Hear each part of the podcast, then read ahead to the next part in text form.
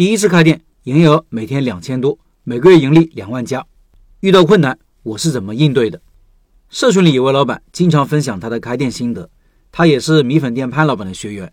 他现在是在大学食堂里开米粉档口，开的不错，每天营业额两千多，一个月盈利两万多。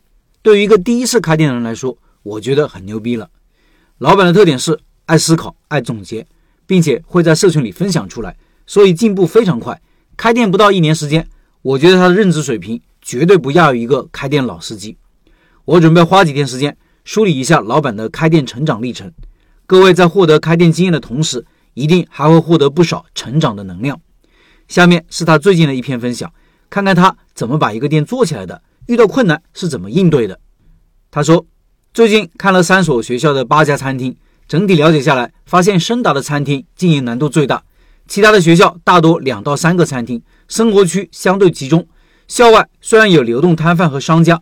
但是跟我们学校比是小巫见大巫。深达的校园是长条形的，从头到尾生活区比较分散，每个生活区覆盖都有餐厅，导致学校总体人数虽然多，但是每个餐厅能覆盖的生活区域相对有限。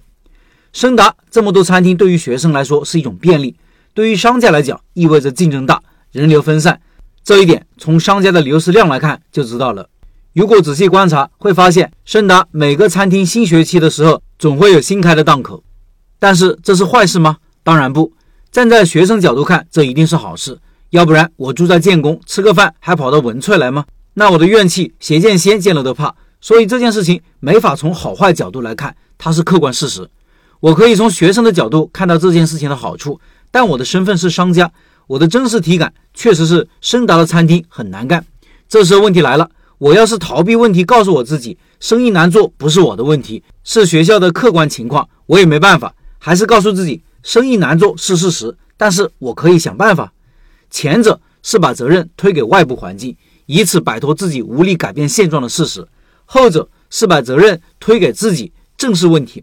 前者很轻松，因为不用思考对策，也不用付出行动，但是情况不会改善；后者呢很麻烦，因为思考很费时间。很费精力，还要付出行动，且行动不一定会有回报。但是如果成功，情况就会发生改善，属于当时麻烦，事后轻松。我选择后者。首先分析和拆解问题，生意难做难在哪里？我们的营业时间是两个时间段，中午和晚上。中午时间段能不能再拉升一些？观察一段时间，发现中午的营业额很难有大的提升，因为堂食覆盖的生活区域有限，且午餐占据营业额百分之七十。问题来了，如果要营业额有大的提升，需要拉外卖和晚餐，那就要通过抖音让更多人知道我们。OK，那就发抖音做外卖，抖音每天三到五条。上学期能做美团，但是我不了解外卖规则，于是暑假花了半个月时间学外卖，看外卖博主的讲解到凌晨，看美团和饿了么官方出的书，以及零零散散的公众号文章几十篇，成果是有的。同时，时不时有人说从抖音刷到过来的。美团的单量也从第一天十几单到第二天三十几单，再到第三天五十多单，很尴尬。没到第四天，因为第三天下午学校就通知关闭美团、饿了么，原因就不多说了。但当时挺无力的，因为很懊恼这个事情。那段时间总是吐槽学校的这个决定。当时身边有商家跟我说：“你单量高是因为你做的活动，我们如果做了活动，单量也差不多的。”他的话说的没错，但他做活动的成本和我做活动的成本是不一样的。我当时对平台规则研究得很透，做活动相当于赚了平台的控制，所以成本非常小。而且当时不只是学习外卖规则和设计活动，还有出餐动线的改进，其中任何一个环节拿出来都可以抠出很多小细节。所以当时他那么说，我心里是很不服气的。接着说回问题，美团关了怎么办呢？想拉升中午的营业额，外卖还是要做的，没办法。既然美团、饿了么不行，那我就做俺来也。那段时间。我频繁在我的朋友圈发俺来也的店铺二维码以及备注暗号之类的活动，开始效果不明显，后来改为平台参加统一活动，对出餐流程也做了改进，给粉过凉水降温防止变坨，淋油防止粘连，汤粉分离防止洗汤，加密封膜防止洒漏，又换打包袋送贴纸增加体验感。这些动作很麻烦，一份外卖耗时顶得上四份堂食。但从结果上来看，这些动作还是值得的。俺来也上单量从最开始的十几单，到后来三十几单，再到五十单，到现在七十多单，昨天还破了新高，到了九十单。上面是关于外卖的，晚餐也做了动作，但这里不详细说了，不然显得太啰嗦。总之结果是好的。有人还记得开头吗？最近看了其他三家学校的八个餐厅，也对比了同品类的商家。虽然我在文萃餐厅的营业额能排到前几，但是放到其他学校的餐厅，这是一般的水平。